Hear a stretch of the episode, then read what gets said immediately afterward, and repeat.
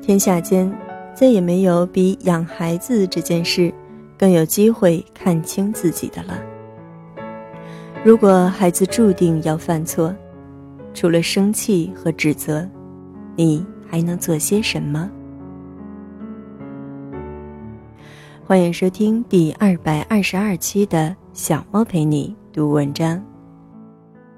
在这里，让小猫用温暖的声音陪你成长。我是菜猫。今天节目的标题是：如果可以，我宁愿孩子在我身边，把所有的错误全犯一遍。作者周凡。在此，非常感谢原作者为我们带来的精神财富。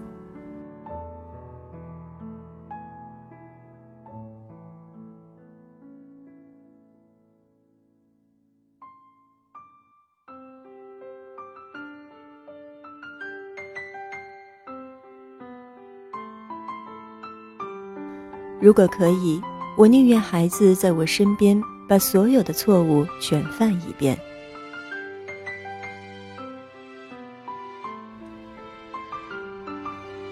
有一次，我两岁多的小女儿因为一件事情我无法满足她，非常的失望，然后就在那里痛哭、喊叫、发脾气，不依不饶。无论我怎么安慰她、陪伴她。他都无法停止。爸爸已经愤恼地离开这个房间，于是我陪着他，我观察着自己的情绪，让自己保持清明。女儿用尽全身的力气痛哭，哭声撕裂了夜空。她抱着我的腿，嘴里不断喃喃地念着她没有得到的东西，满脸都是眼泪和鼻涕。并且拒绝我给他擦拭。我看着他小小的脸庞，涨红的脸被愤怒和悲伤完全淹没。我内心突然充满了慈悲。我知道这对两岁多的孩子来说很不容易，他此刻并没有太多的智慧来选择不同的情绪来面对这件事。他还无法理解什么是商店关门了，他所能感受到的就是渴望无法被满足的失望和伤心。这份伤痛对他来说很真实，而这就是他成长必须要经历的。这是人们从蒙昧到清明，从本能到智慧，从弱小到强大的必经之路。无论对孩子或是成人都是如此。从失去一颗棒棒糖，到好朋友的离开，错过喜欢的学校，失去一个爱的人，或者损失一笔金钱。那些我们曾经以为我们无法承受或者无法失去的东西，我们以为比天还大的灾难，终究有一天，我们会从中成长。以更有力量和智慧的状态，选择微笑的去接受它，并从这些经历中总能拿到对自己有价值的东西。这些体验都是极其个人化的，旁人无法替代，也不需要替代。而此刻，作为妈妈，我唯一能做的就是保持自己的中正和稳定，然后。去陪着他，我抱起他小小的身体，他在我的怀里放声大哭，甚至因为愤怒还拉扯我的衣服。我把他的头捧在怀里，什么话也没说，只是安静的抚摸着他的后背。慢慢的，我的女儿就这样在我怀中安静下来。我知道，在他成长过程中，我能做的不多，唯一能做的就是在机缘具足时，他面对丧失时，不带批判的陪伴他受伤的心灵；在他收获成就时，敞开心扉分享他的喜悦。因为并不是每一次，他心碎的时候，我都会在，也不是每一次喜悦我都能有机会可以陪他分享。经验是无法传承的，只有自己来体验。当父母的力量不够时，我们就无法承载孩子的选择可能出错。他们内在太虚弱，所以会极其的焦虑不安。任何一个不确定的感觉都有可能引发出内在的焦虑，而为了逃离这种焦虑感，他们通常会有两种方式来控制：一，会过度干预。孩子在成长的过程中会遇到很多困难，让孩子面对这些困难是非常有必要，这是非常宝贵的学习机会。例如，幼儿学习吃饭、穿衣服，对他们来说，这些事真的很困难。他们可能要笨手笨脚折腾好久，会把饭菜弄到衣服上、桌上全都是，或者因为扣子扣不上而焦急的大哭。这种情况的发生，都容易引发内在无力的养育者的焦虑感。他们会为了避免经历这些内心的动荡，而阻止孩子的尝试，直接自己代劳。包括爬行的孩子正在努力爬行，试图拿到像两米之外的一个小玩具，而旁边的成年人看到会直接帮忙，把那个玩具拿过来递给孩子。这些行为都是过度干预。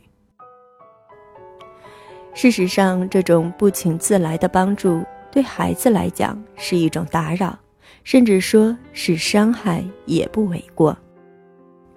他们会没有机会在合适的时候面对困难，并体验到面对困难的挫败、恼怒、泄气、烦躁等情绪。如果他们在幼儿的时候没有练习面对，大一点之后会以更大的强度。爆发这些情绪，对于更大的孩子来说，早晨不停地催促孩子快点起床、穿衣服、不要迟到，盯着孩子做作业，其实也是过度干预。父母们完全没有意识到，选择要不要赖床十分钟，还是先看动画片或者先写作业，这些都是孩子自己要去学习。和探索的过程，他每做一次选择，都会体会到这种选择相应会带来的后果。可能会迟到，可能路上会很慌张，或者做到很困了，作业还是做不完。孩子都会从这些选择中体验到内在的感受，会不断自我观察，并在下一次优化自己的选择。但是如果父母从孩子很小就不断介入孩子的选择，那么孩子就会丧失自我观察和反思的能力，对外部的控制和指责的力量就会越大。孩子所有的力量都会用来保护自己，进而启动防御模式来对抗养育者，而会没有多余的注意力来关注事情本身了。那么自然就丧失了孩子自己从中学习的机会。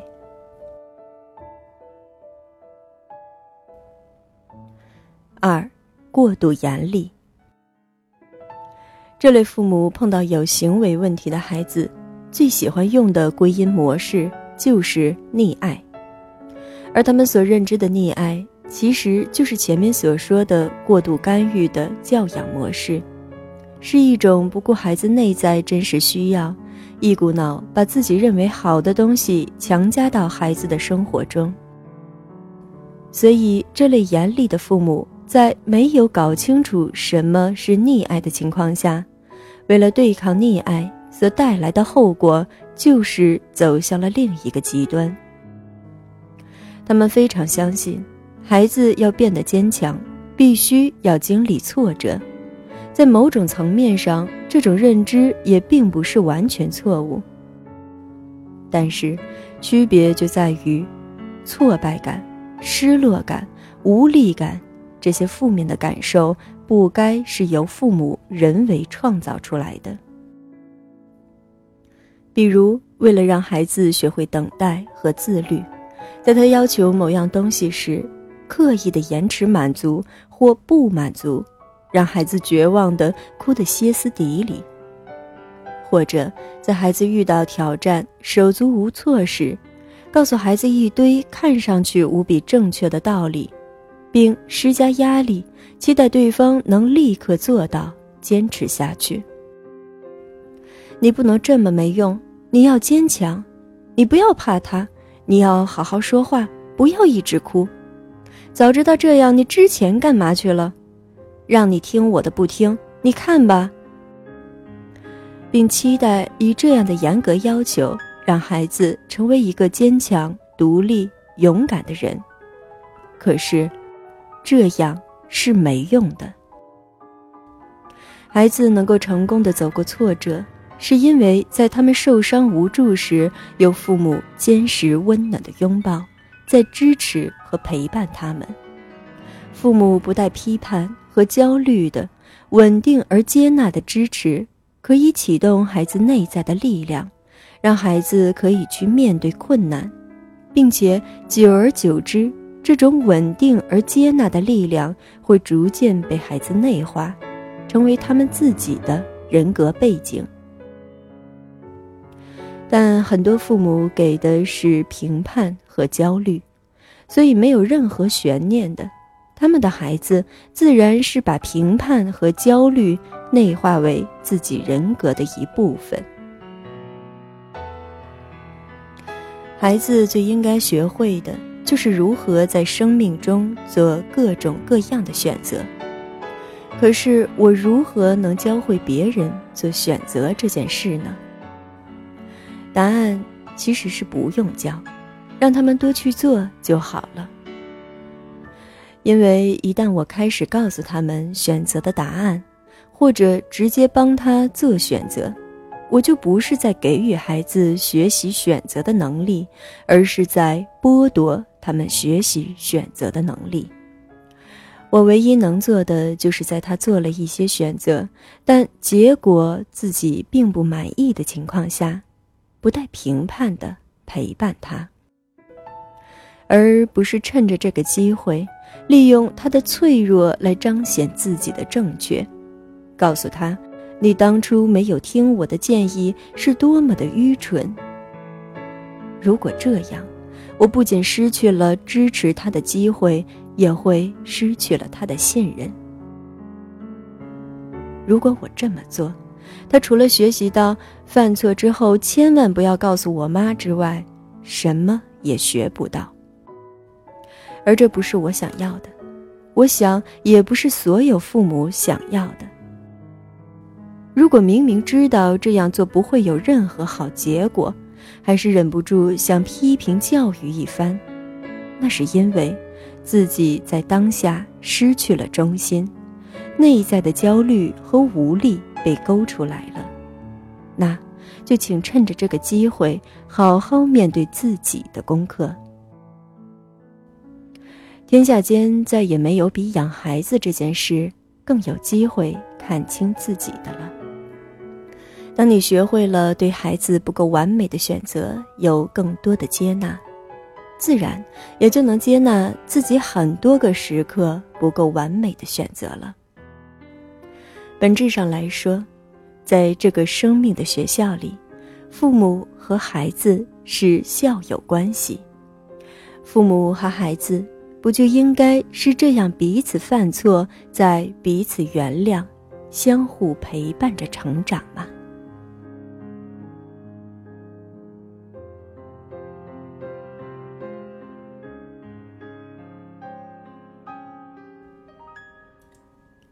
感谢你的收听，这里是菜猫 FM，我是菜猫菜菜的流浪猫。更多精彩，欢迎订阅小猫的微信公众号“菜猫”，号码就是菜猫的全拼加 FM。你也可以在节目搜索栏搜索“菜菜的流浪猫”，或者“小猫陪你读文章”进行关注，让小猫用温暖的声音陪你成长。我是菜猫，小猫陪你读文章，希望能为你的生活带来一些温暖，一些快乐。